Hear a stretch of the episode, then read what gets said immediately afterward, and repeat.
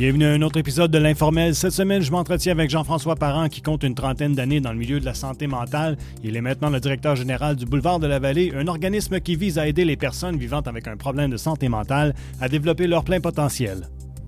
Jean-François, bienvenue à l'émission. Merci d'être avec nous aujourd'hui. J'apprécie que tu aies pris le temps de venir nous rencontrer. Ben, merci d'avoir pensé à nous puis d'avoir pensé au boulevard. Ben, c'est la moindre des choses. On n'a pas souvent la chance de. ben, c'est pas, vrai qu'on n'a pas souvent la chance, mais des fois, je me dis, euh, je prends pas, assez de temps de rencontrer les organismes du coin. Fait que je suis content de, te recevoir. Bon, on va parler nécessairement de santé mentale parce que c'est ça votre organisme. Mais je me demandais, parce que l'année passée, on s'est rencontrés pour la première fois à la GA de la TVC. Oui. Euh, ben, il, y a, un an, quasiment jour pour jour. Puis, euh, mais puis, tu me disais rien. Fait que j'ai dit, ben, je me demandais, es-tu du coin? Ça fait-tu longtemps que tu es dans la région, toi? Ben, moi, écoute, j'ai. À Buckingham, c'est la première fois que je travaillais dans le cadre au niveau du secteur ici, mais j'ai toujours travaillé en santé mentale dans les organismes communautaires depuis une trentaine d'années, mais c'était plus Hall Gatineau. Fait que dans le secteur ici, ouais, je suis nouveau euh, dans, le secteur ici, au niveau du communautaire. Comment tu as trouvé le coin? Parce qu'il y a beaucoup d'organismes qui œuvrent dans Buckingham, puis, euh, puis qui, on dirait qu'on se côtoie tout le temps, là, la gang. Bien, moi, j'adore travailler dans le secteur parce que, de un, le boulevard est le seul qui a la mission au niveau de la santé mentale, ce qui est différent comme dynamique de quand on se retrouve plus euh, dans, l'urbain. Puis le, boulevard, sa mission est rattachée beaucoup au niveau de la MRC de Papineau aussi, de Vallée de la Lièvre et tout ça. Fait que je trouve que l'accueil des gens, puis l'esprit d'équipe, les, partenaires, puis tout ça, c'est quelque chose, je trouve, qui est beaucoup plus prononcé que ce que je vivais quand je travaillais dans le cadre ah plus urbain. ça, je l'apprécie beaucoup euh, de travailler ici dans le secteur. Ah, je te comprends, parce que quand je suis rentré euh, ici à la TVC, euh, moi, j'étais comme. Euh, j'avais goût de voir la télé. c'est ça qui m'intéressait, c'était l'aspect réalisation et tout ça. Puis ça a été une découverte pour moi de voir les organismes communautaires et je suis à ce jour encore très surpris du travail qui est fait dans le coin. C'est époustouflant. Oui.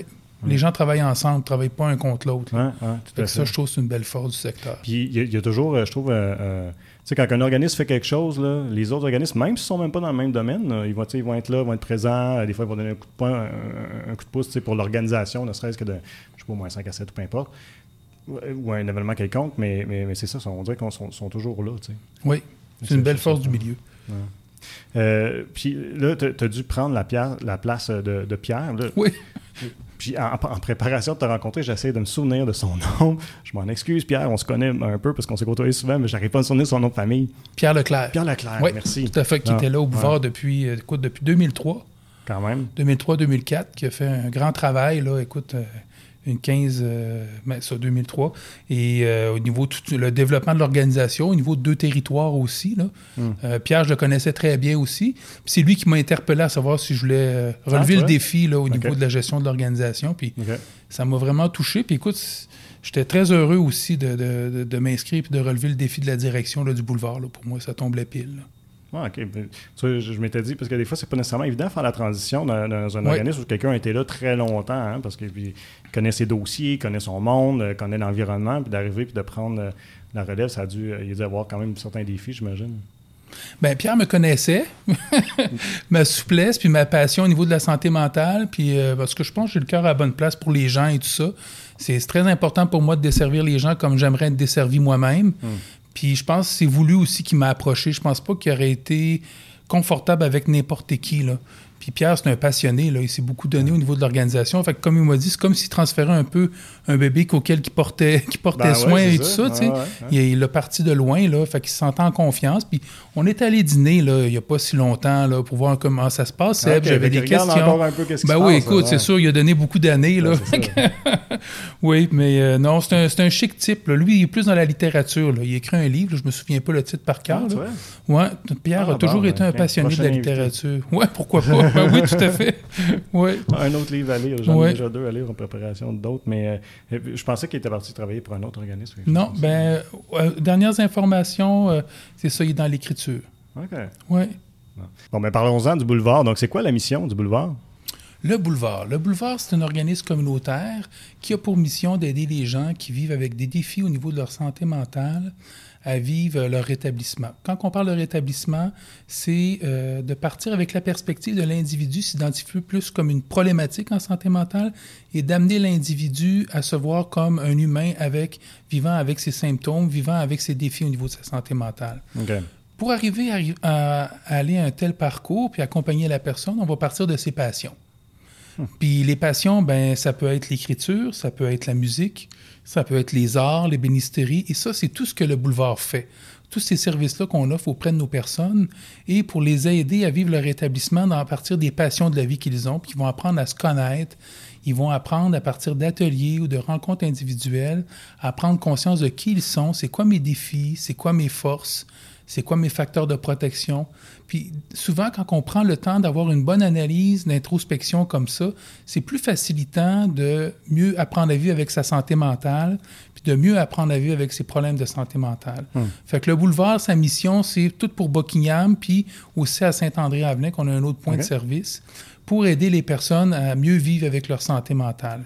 Et euh, on a aussi un centre d'hébergement de transition pour amener les personnes à travailler, à développer leur autonomie pour être aptes à aller vivre en appartement tout seul par la suite. Fait qu'on a toutes sortes de sphères auxquelles le boulevard se rattache, tout ça dans le but d'aider la personne à mieux vivre avec elle-même.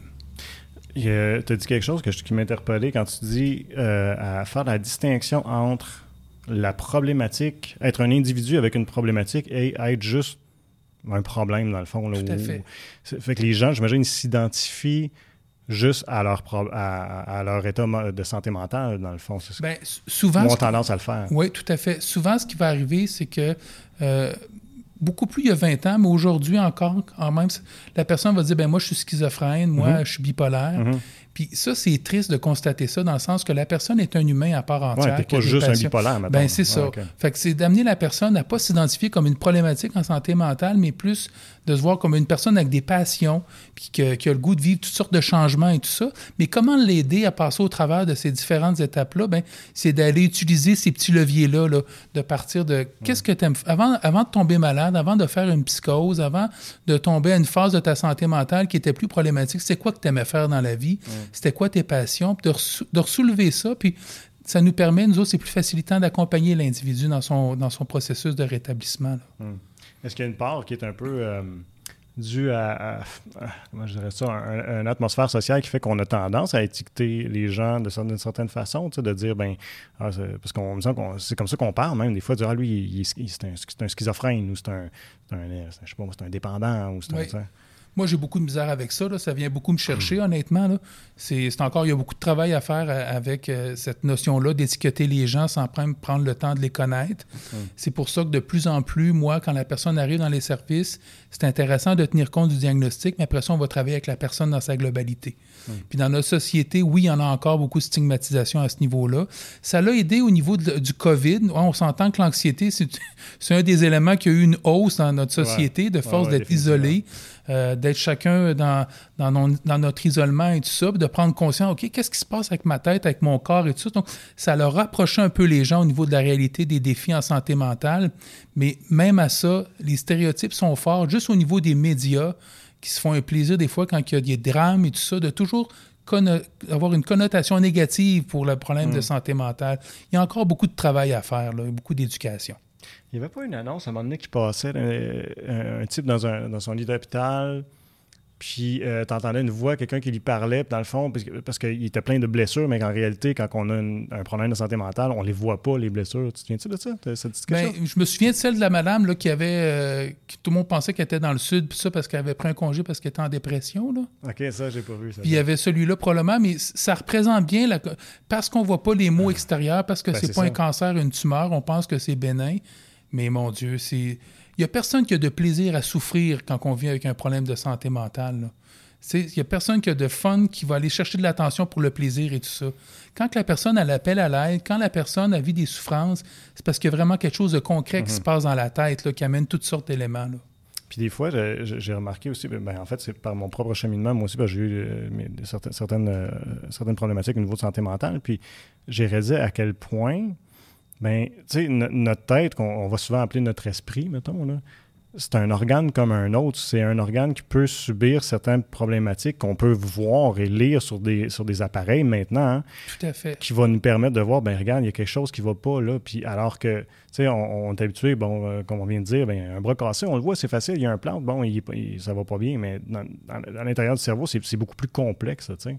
C'est un organe comme un autre qui a besoin de soins, essentiellement. Oui, puis d'y faire attention qui a besoin de soins, mais Puis de plus en plus, c'est ça qui est ce que je trouve intéressant aussi, c'est que je veux que le boulevard s'ouvre euh, aux citoyens, de sensibiliser les gens, de, de, nourrir leur santé mentale, de faire mhm. attention, de ne pas attendre qu'à un moment donné, tu sais, des fois, on, peut travailler, puis on, va mettre de l'avant plusieurs dossiers en même temps, on va se donner beaucoup de travail, on a des gros défis avec la famille, puis tout ça, puis on va vraiment tirer l'élastique au maximum. Ah puis on sent que notre corps nous fait des signes, notre tête, on est plus anxieux, on a toujours le petit hamster qui tourne. Puis ça, au lieu d'attendre d'aller jusque-là, des fois, de prendre, avoir à prendre des moments pour soi-même, puis à développer des outils pour prendre soin de sa santé mhm. mentale. Ça, c'est hyper important.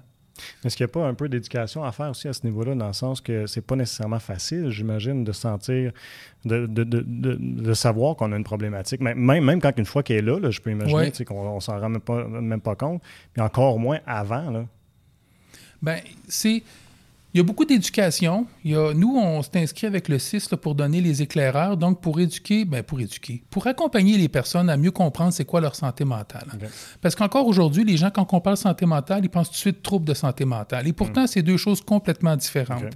La santé mentale, on en a tous une. On a tous une santé mentale auquel il faut prendre soin.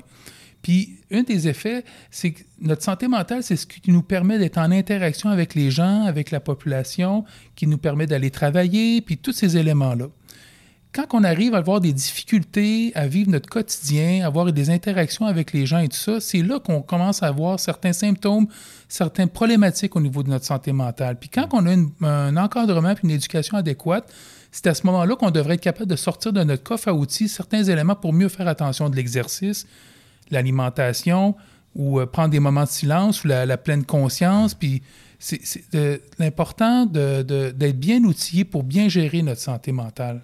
Hmm. Est-ce qu'on l'a pas justement trop négligé pendant bien des années?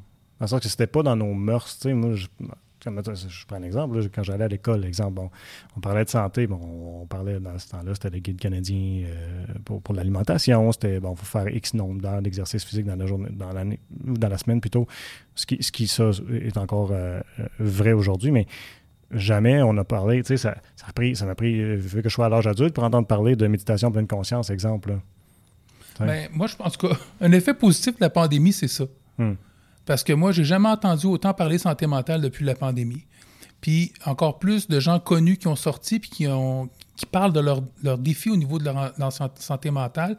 Puis souvent, ce qu'on va entendre, c'est l'anxiété, mais il n'y a pas juste l'anxiété, il y a mm-hmm. toute une tonne de problématiques et tout ça. Mais la pandémie a amené que les gens sont, semblent, parce qu'on on entend, plus on entend parler, plus, on va être sensible, puis plus ça va être normalisant de le nommer, puis ça va être moins stigmatisant de, de, voir quelqu'un qui vit avec certaines problématiques, puis on va moins le pointer du doigt, puis tout ça.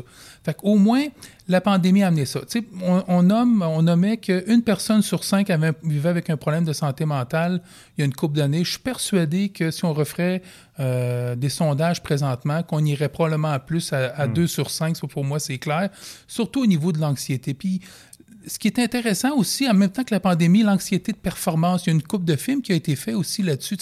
Fait que je trouve qu'on est dans une vague où il y a plus de sensibilisation. Il y a encore du travail à faire parce que quand on a un film puis qu'on assiste à de la sensibilisation, c'est correct, mais des fois, la, force de la culture, puis tout ça, fait que des fois, il y a des habitudes qui sont pas saines qui vont revenir, puis tout ça, mais il y a plus de, sensibilisation qui est là. Puis ça, je trouve ça, je trouve ça positif. Mais est-ce que c'est encore vrai que les hommes ont plus de difficultés que les femmes à aller chercher de l'aide? Oui, oui. Mais c'est intéressant ça parce que je suis allé à un colloque au niveau de la prévention du suicide, puis que comment intervenir avec un homme, c'est complètement différent d'intervenir avec une femme parce que quand un homme arrive à l'étape de demander de l'aide, souvent ça va sortir par la colère, puis parce qu'il se comprend pas lui-même, hein, dans le sens qu'il y a tellement la fierté puis la dignité, puis on a été éduqué, c'est comme ça peut avoir l'air cucu ce que je vais dire, mais c'est ça la réalité. Je suis un homme de 52 ans, que l'homme veille sur la famille et tout ça, puis qu'il doit avoir une force que, tu sais, il n'a pas le droit à la faiblesse et tout ça. Probablement qu'aujourd'hui, c'est moins stigmatisé, puis c'est moins pire, mais si on regarde nos parents et tout ça, c'est beaucoup ça qui est ancré. Fait que quand un homme arrive avec la détresse, c'est pour ça que souvent, le taux de suicide est beaucoup plus élevé chez les hommes que chez les femmes un homme qui va, qui, qui va arriver avec un désarroi total puis qui va faire une tentative de suicide, euh, souvent, c'est parce qu'il est vraiment décidé à passer à l'acte et euh, c'est à ce moment-là que c'est pas évident d'aller chercher des services dans le réseau non plus. Tu sais, un homme, quand il va avoir besoin d'aide, lui, probablement qu'il va être plus prompt, il, va être plus... Il a vraiment entendu le bout... Le, il est vraiment rendu au bout du désespoir. Là. Il est plus capable. C'est pas comme aujourd'hui, des fois, on va faire attention à notre santé mentale, on va la nourrir, mais des fois, quand un homme arrive vraiment au bout du chemin et qu'il n'est plus capable et tout ça, ça va être plus, sous forme de colère que ça va ressortir et tout ça. Fait que des fois, notre réseau, il n'est pas habitué d'être en mesure de répondre à ça, ou il est un peu déstabilisé dans des situations comme ça. Fait qu'il y a du travail à faire avec les hommes aussi. Comment aller chercher, comment prendre soin d'eux, plus dans le type préventif, avant d'arriver au moment où il est trop tard, puis que le monsieur, il a poussé la mèche au maximum. Mmh. C'est, euh, il y a du travail aussi à faire là-dessus. Est-ce que, euh, on a parlé de la, pandémie, est-ce que depuis, tu dis, tu t'attends, si on devait faire un autre sondage aujourd'hui, que ça serait pas mal plus élevé, est-ce que à, même l'organisme, vous avez eu plus de demandes, est-ce que vous êtes capable de fournir à la demande? Parce que moi, j'ai entendu, pour avoir parlé avec deux psychologues, euh, le mien puis un, autre, euh, ils sont bouqués, ils prennent plus de nouveaux patients, les autres sont pleins. Ben, le réseau est saturé présentement. il y a beaucoup de listes d'attente. C'est sûr qu'il y a plus de demandes je te dirais que la question, c'est pas juste que plus de demandes. Moi, je me sens beaucoup interpellé d'aller rejoindre les citoyens dans leur inquiétude, dans leur questionnement au niveau de leur gestion santé mentale. Pour moi, c'est facile. Moi, j'ai étudié là-dedans, ça fait 30 ans que je travaille là-dedans. Fait que c'est sûr que ma sensibilité, quand je vois pas bien, je vais être capable d'agir en circonstance, hum. euh, mes proches et tout ça, mais la personne qui n'a jamais étudié là-dedans, qui ne comprend pas ce qui se passe avec sa tête, qui ne comprend pas que ses inquiétudes viennent complètement de façon extrême, puis qui ne comprend plus ce qui se passe dans sa vie et tout ça, ben, il faut être en mesure de répondre à ces questions-là. c'est pour ça que je trouve important que le boulevard, qu'on veut partir des ateliers d'autogestion d'anxiété cet automne, puis d'aller rejoindre ces citoyens-là pour les aider à être plus en mesure de gérer leur détresse. Là. OK. C'est quoi tu dis cet automne, vous allez partir en atelier? C'est les ateliers, on appelle ça relief, qui sont des ateliers, c'est à peu près une dizaine de rencontres où on aide les personnes à mieux gérer leur anxiété. Puis, euh, c'est tout le concept d'apprendre à vivre avec. Au lieu de combattre, puis de toujours mettre au défi son anxiété, de ne pas la reconnaître, pourquoi pas essayer à vivre, d'essayer de vivre en harmonie avec son anxiété? Hmm. D'essayer de vivre avec elle, d'essayer de la comprendre, puis voir quand elle vient, quand elle quitte, puis d'être en mesure d'avoir une plus belle qualité de vie dans ce moment-là. C'est bien facile à dire, là, mais en gros, en gros, c'est le processus d'aller visiter ces zones d'inconfort. Hmm. On a toutes nos peurs puis nos craintes qui augmentent notre anxiété. Puis moi, je dis souvent à mes filles, euh, que quand il y a des choses dans lesquelles elles sont pas à l'aise, qui ont peur, ben faut que tu ailles faire un tour. Faut que tu ailles, faut que le, faut que tâter le terrain, puis d'aller vivre l'expérience. Puis sur le coup, tu vois, c'est pas si dramatique que ça. L'anticipation de passer à l'action de la zone d'inconfort est dure. Puis il faut tout le temps, puis moi aussi je le fais pour moi-même parce que je trouve que c'est une façon des fois de dédramatiser des situations qui peuvent nous faire peur, puis de reprendre contact avec, d'apprendre à vivre avec, c'est important. Hmm dans le fond, euh, ça, permet d'aller dans notre zone d'inconfort. Oui, d'aller dans une autre. Puis on est guidé là-dedans, puis c'est vraiment partir avec le parcours de la personne, puis de l'amener à mieux vivre en harmonie avec son anxiété en bout de fil. Hmm. Fait que ça, je trouve ça bien intéressant. Puis on, va, on va communiquer l'information aux gens là, quand que ça va commencer. Hmm. Il, y a, il, y a, quelque chose de, particulier un peu aussi, que, puis là, je vais me faire l'avocat du diable de, de, ce que j'ai pu entendre des fois. Là. Euh, parce que là, ce que vous faites, vous allez traiter, ou, du moins vous allez aider les gens dans leur cheminement à travers l'art et tout ça. Puis euh, d'autres personnes vont dire, ben oui, mais acceptez, il y a une pilule pour ça. Alors que c'est plus compliqué que ça, dans le fond. Mon Dieu, oui. mais c'est parce que pour bien des gens, on est habitué à mal de tête, il y a une pilule. Bon, accepter, il y a une pilule.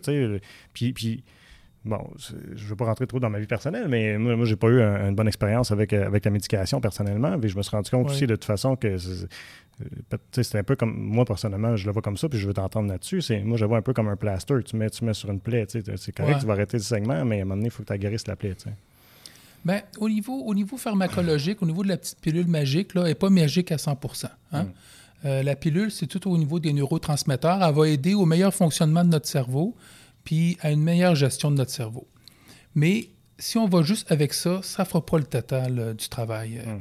Il faut le rajouter au niveau d'avoir une connaissance de soi, comme je disais tantôt, d'avoir son coffre à outils, d'apprendre à, bien gérer quand les symptômes se présentent et tout ça.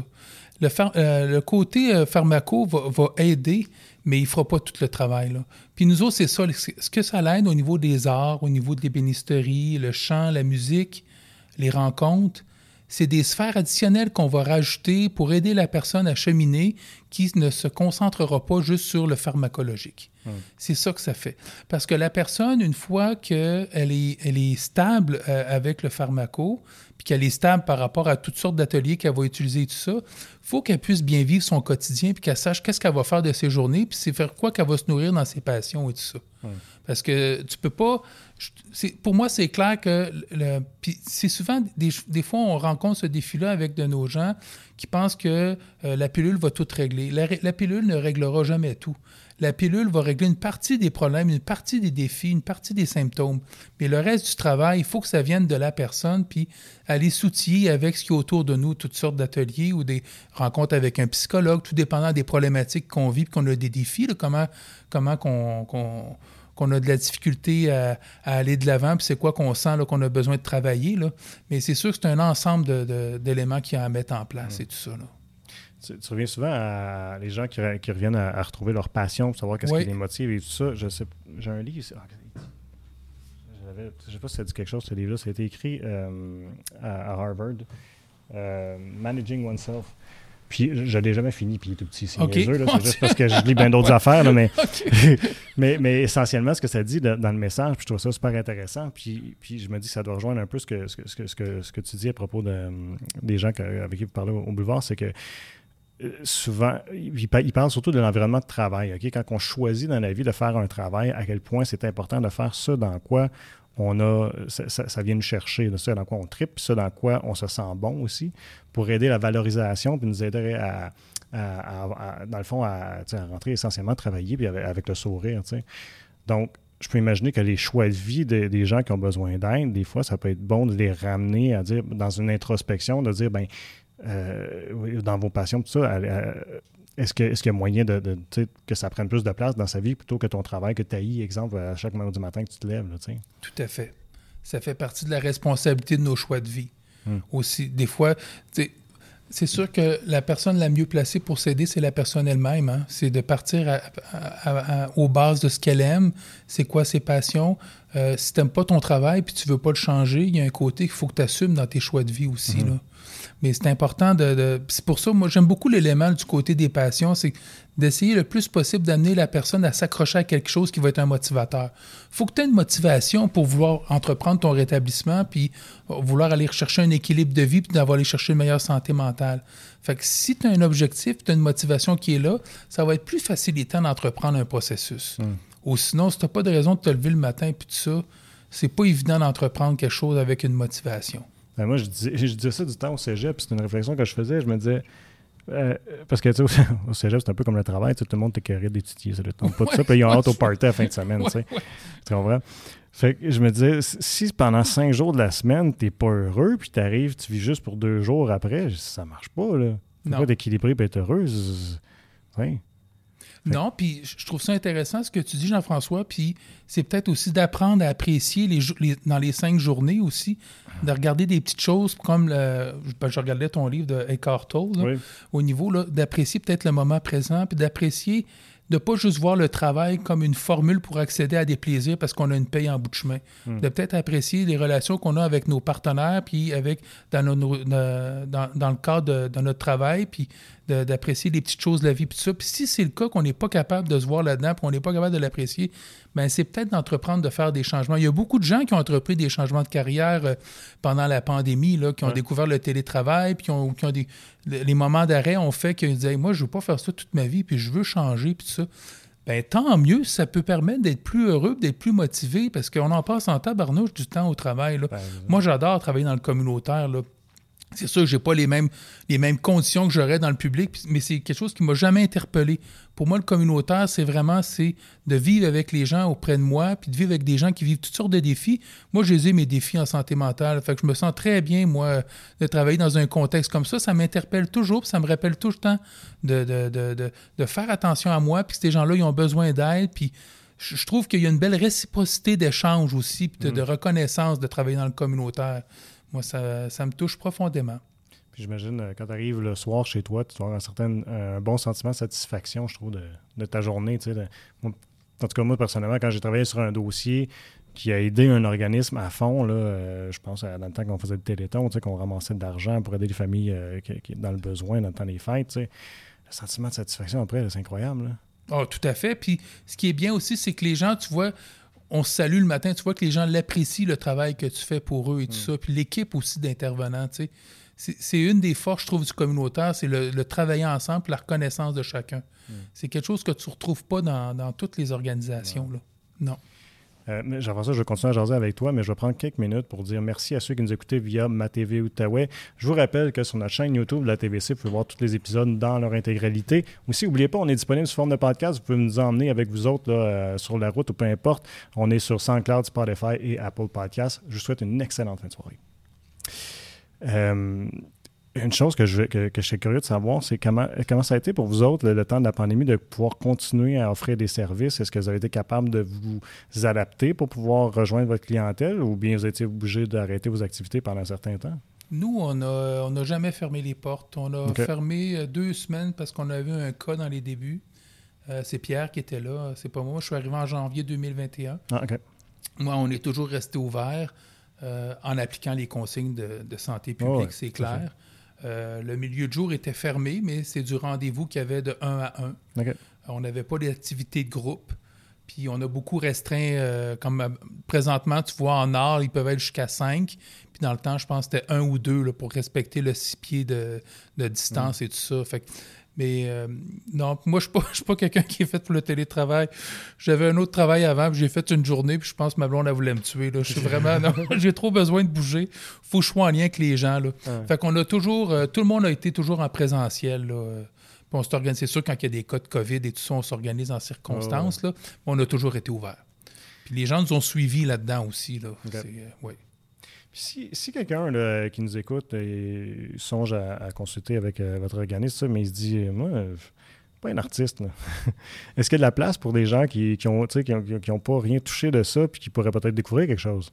Oui, ben écoute, on a. Euh, il n'y a pas une obligation d'avoir une, passion pour euh, s'en venir au boulevard. On a un milieu de jour auquel on peut venir prendre un café, jouer au billard, venir socialiser avec les intervenants qui sont là sur place. De commencer avec ça aussi. Puis on peut être très bien aussi avec que ça. Puis si ça nous compte, ben tant mieux. Fait qu'on on n'est pas obligé d'arriver avec un talent et tout ça. Là, comme Moi, c'est pour donner des exemples concrets de comment est-ce qu'on peut arriver à guider quelqu'un hmm. pour amener du changement et tout ça. Mais si la personne n'a pas de passion, il a, elle a bienvenue, puis elle va développer des, des, thèmes ou des sujets avec d'autres personnes et tout ça. Là.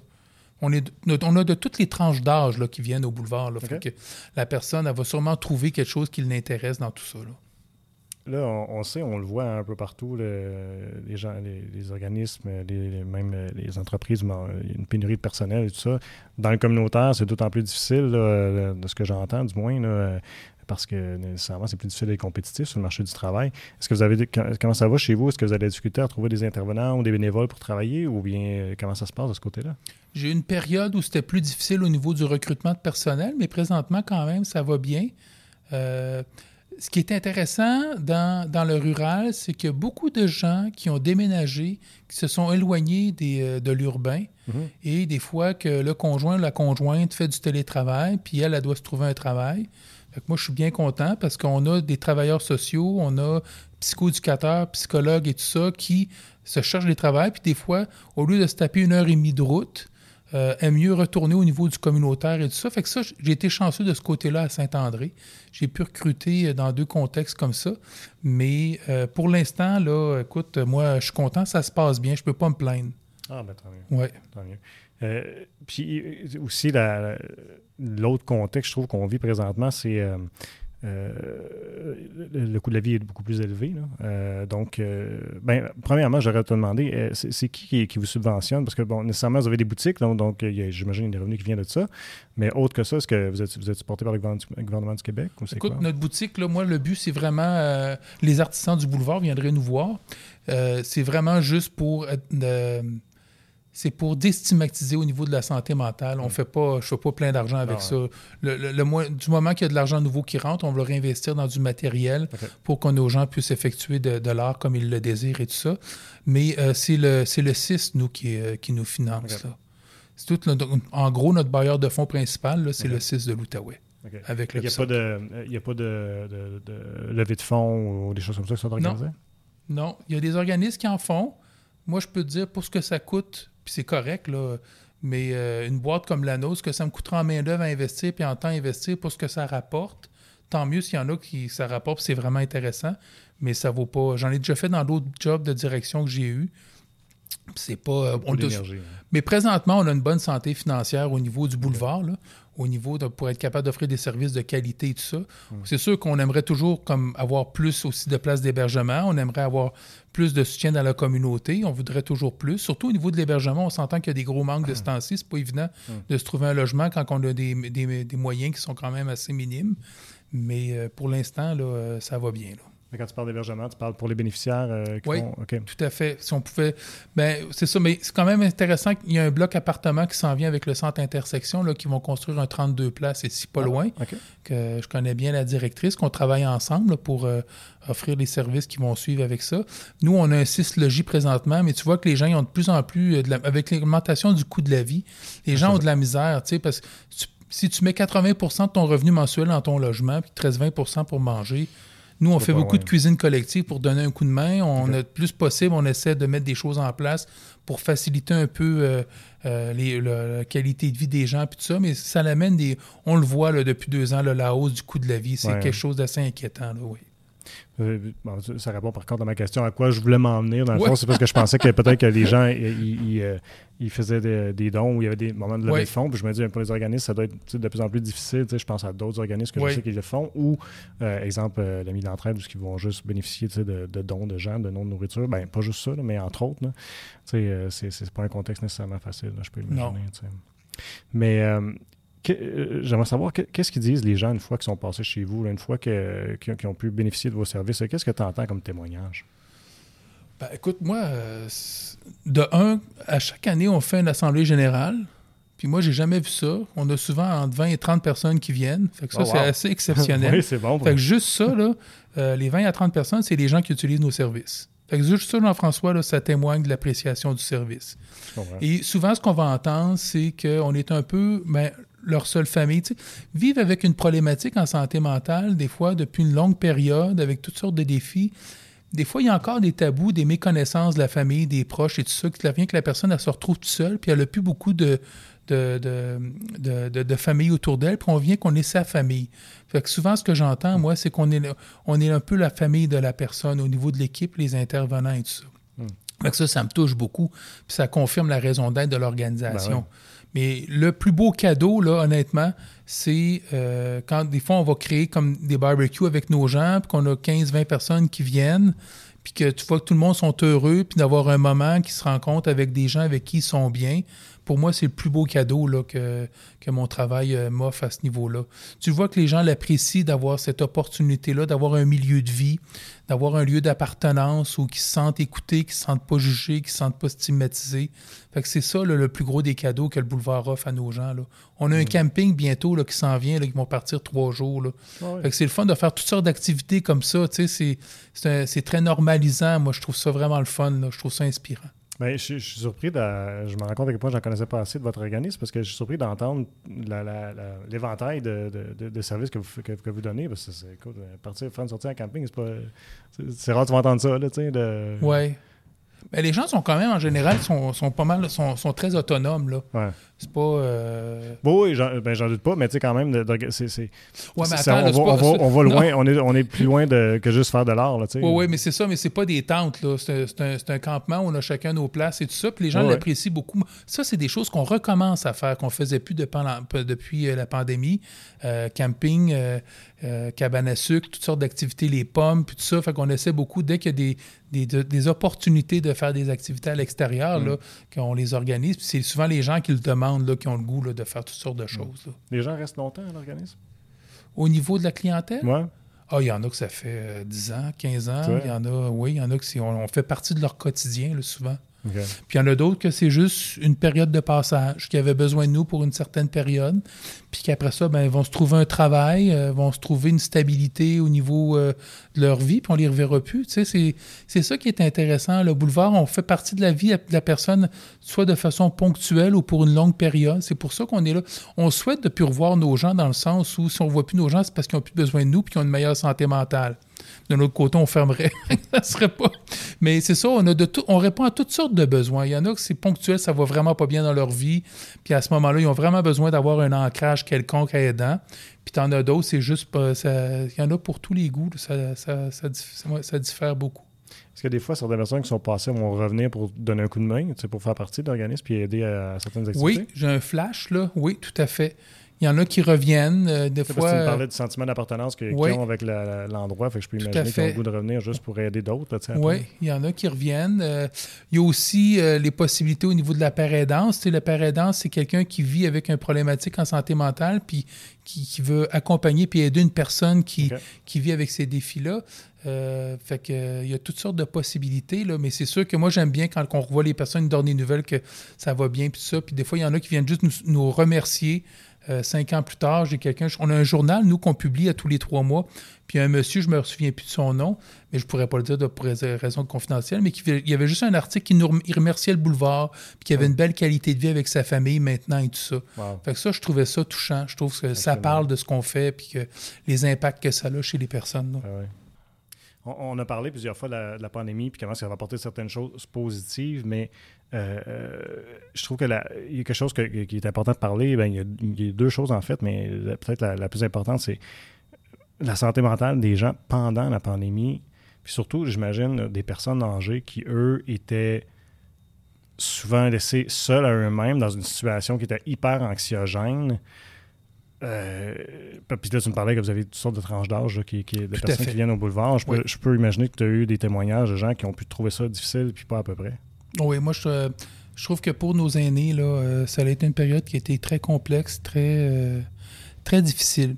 Pour, tu sais, si je regarde mes, mes filles, puis tout ça, ou les jeunes, au niveau des, des, médias sociaux, puis tout ça, il y a des éléments qui ont quand même permis d'avoir certains contacts, mais souvent, au niveau des aînés, l'isolement est encore plus marqué, de ne pas avoir de contact avec l'extérieur, de ne pas pouvoir sortir.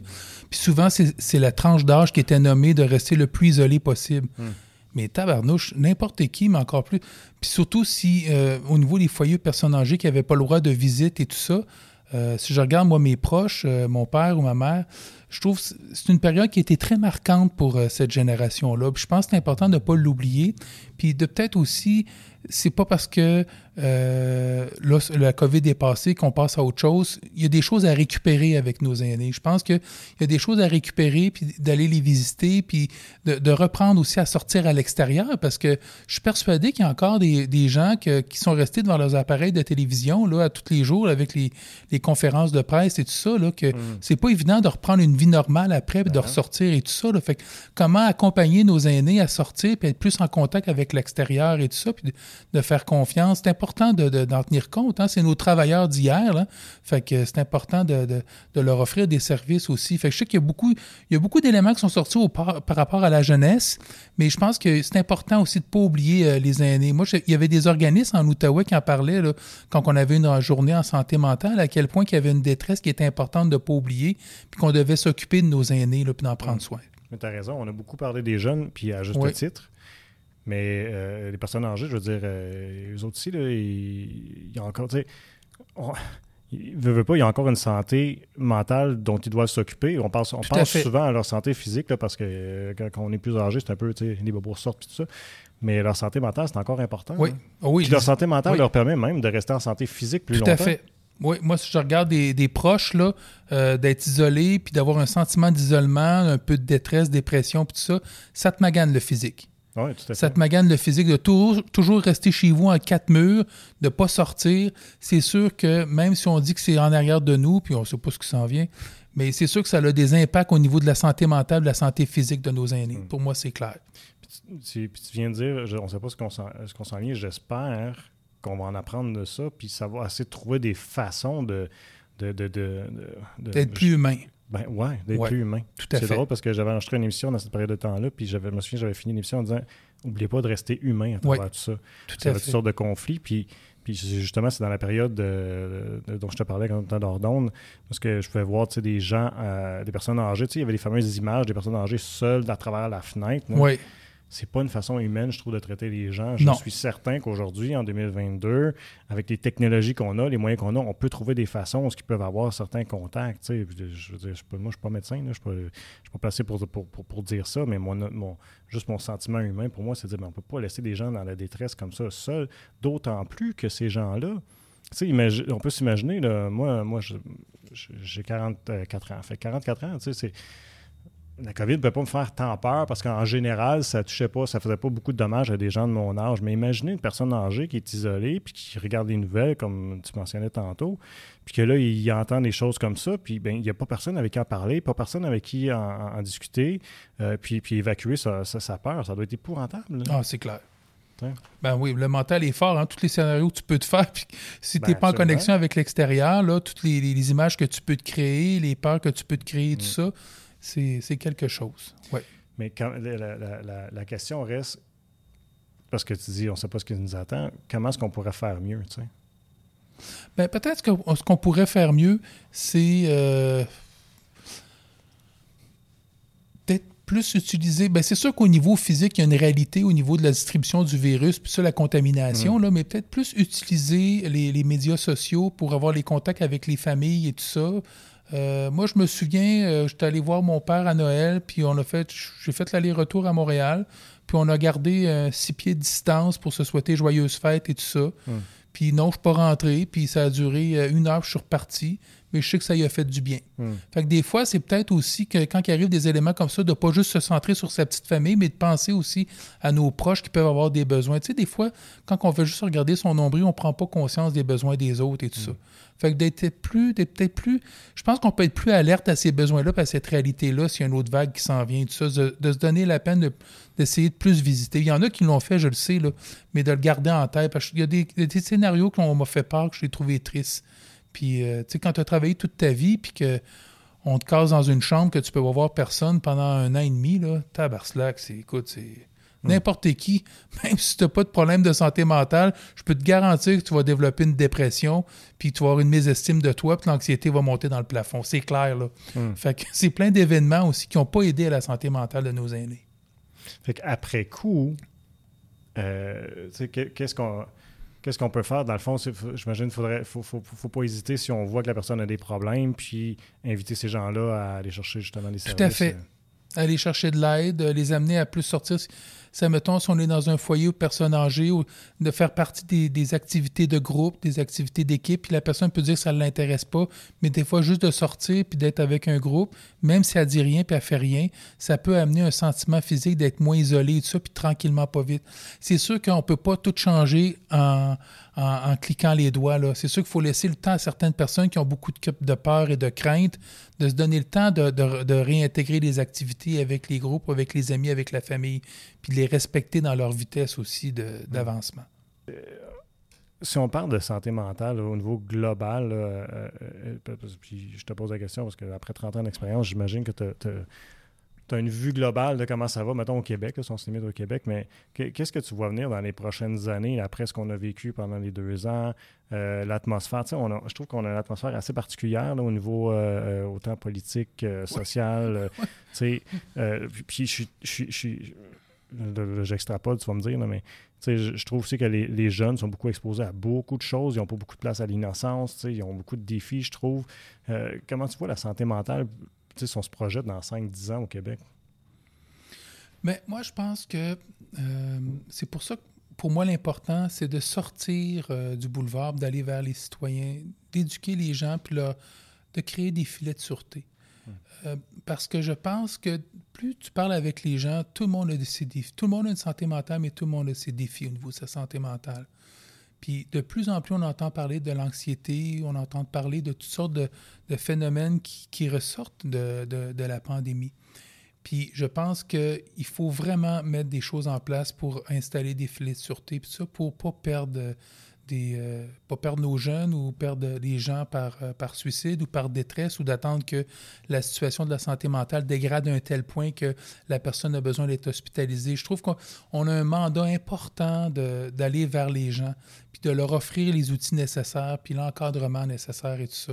Fait que c'est pour ça que moi, quand je parlais des ateliers tantôt, que je veux trouver une façon de rejoindre les gens, puis de leur donner la possibilité de venir assister, puis de s'outiller. Surtout au niveau des jeunes. Moi, j'ai deux filles, puis tout le contexte de euh, l'anxiété de performance et tout ça, puis de en tout cas, moi, j'aurais pas voulu vivre comme présentement. Dans mon temps, il n'y en avait pas de cellulaire. ça, je sais que j'ai l'air quelqu'un en disant ça, mais toute cette pression-là médiatique, du paraître, de la performance, d'avoir un rôle défini, d'être sûr d'avoir ta place, c'est quelque chose. Ça m'impressionne. Moi, je. c'est important d'avoir ça en tête pour mieux aider les jeunes à si tu as une bonne santé mentale, tu as le bon coffre à outils, tu as des bons facteurs de protection, tu vas être plus en possibilité de passer au travers de ça que si tu n'es pas éduqué à ce niveau-là. Mhm. Fait que je trouve qu'il y a beaucoup un travail de prévention puis de, nourrir nos jeunes comment prendre soin de leur santé mentale. Mhm. Puis ça, pour moi, c'est hyper important parce qu'on va payer un fort prix dans 10 ans, dans 15 ans. Parce qu'on n'est pas en mesure non plus, comme service actuel, de répondre aux besoins de tous les jeunes. Fait qu'on, dans ce cas-là, on est mieux d'investir au niveau de la prévention, puis d'investir dans mieux outiller nos jeunes à bien gérer leur santé mentale. Hmm je pense. Tu sais que tu avais peur d'être cucu en, disant ça, mais je pense qu'il y, en a pas un qui m'en a pas parlé dans les invités que j'ai reçus pour ah, parler de santé mentale. Ça revient toujours, toujours. Oh, oui. Ben, on n'y échappe pas, je veux dire. Euh, non. C'est omniprésent. Puis, puis euh, j'ai trouvé ça fun. Il y a beaucoup de documentaires aussi qui ont sorti là, sur le sujet. Puis j'aime bien les documentaires. Puis. Euh, euh, ouais, c'est ça. effectivement, on est de plus en plus sensibilisés. Puis, c'est quoi? Même que c'est un documentaire sorti sur Netflix, puis le titre ne reviendra pas, mais ça parle justement de bon, la pression médiatique des cellulaires avec les jeunes, tout ça. Puis, j'étais vraiment agréablement surpris. C'est ma fille qui me dit Hey, j'ai vu passer la bande-annonce, j'aimerais ça le regarder. je trouve ça le fun parce que les jeunes eux-mêmes, ils n'ont pas besoin nécessairement des parents pour leur dire, mais bien eux autres, ils ont l'air de s'en rendre compte par eux autres mêmes. Ça, je trouve ça le fun. Je trouve ça euh, encourageant, je te dirais. Oh oui. Euh, pour, pour euh, le boulevard, qu'est-ce qui s'en vient là, au cours de l'automne, pour printemps, après, qu'on faudrait qu'on veut absolument savoir? Bien, au niveau de l'automne, euh, comme j'avais indiqué, il y, a, les ateliers euh, relief, il y a nos calendriers habituels d'activité. Euh, il y a aussi, on a développé une entente avec le CIS pour donner la formation des éclaireurs. C'est de former les citoyens à, être mieux outillés pour détecter la détresse autour de soi, puis d'être mieux informés, informés en quoi consiste une personne qui vit avec un, des défis au niveau de sa santé mentale. Donc, c'est une formation d'une demi-journée. Je trouve ça le fun qu'on ait été interpellé à ce niveau-là. Ça reconnaît notre expertise. Fait que ça, on va essayer de la donner autant au niveau scolaire qu'au niveau aussi des organismes communautaires ou euh, les, organisations. On l'a donné dans un foyer aux personnes âgées aussi. Donc, vraiment d'essayer d'aider de, le plus possible les gens à mieux détecter la détresse autour de soi. Fait que ça, ça peut être des facteurs facilitants pour orienter la personne vers les services adéquats quand on voit que quelqu'un ne va pas très bien et tout ça. Fait qu'en gros, c'est ça. Puis euh, sûrement que j'oublie des choses, parce que moi, ça tourne tout le temps dans ma tête et tout ça. Mais euh, à, part ça, on a toutes nos activités. Ah, ben, on va avoir une planification stratégique aussi. Je trouve ça important ah, ben pour les trois prochaines années, parce que je trouve qu'il y a tellement d'opportunités en santé mentale que je veux qu'avec l'équipe, on fasse des choix vers quoi on veut s'orienter avec le mm. conseil d'administration et tout ça. Mais écoute, euh, ouais. Puis notre boutique, ben, vous êtes toujours bienvenus comment ça fonctionne? Vous êtes ouvert? Euh, c'est ouvert du mercredi au samedi inclusivement. Et euh, c'est sur euh, au 130, au 126 rue McLaren S. Donc, il y a toutes sortes de beaux objets, des peintures, des œuvres, travail de bois, de meubles qui, ont été nippés et tout ça là, qui, sont à vendre pour les gens à des prix très, très raisonnables. Moi, j'achète beaucoup de choses. Fait que c'est bien. c'est très accessible. Oui, tout à fait.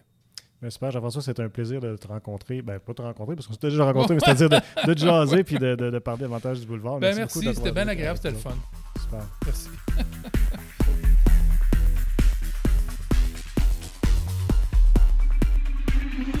Merci tout le monde d'avoir été à l'écoute et je vous invite à nous suivre sur nos différentes plateformes web pour regarder ou écouter toutes nos émissions.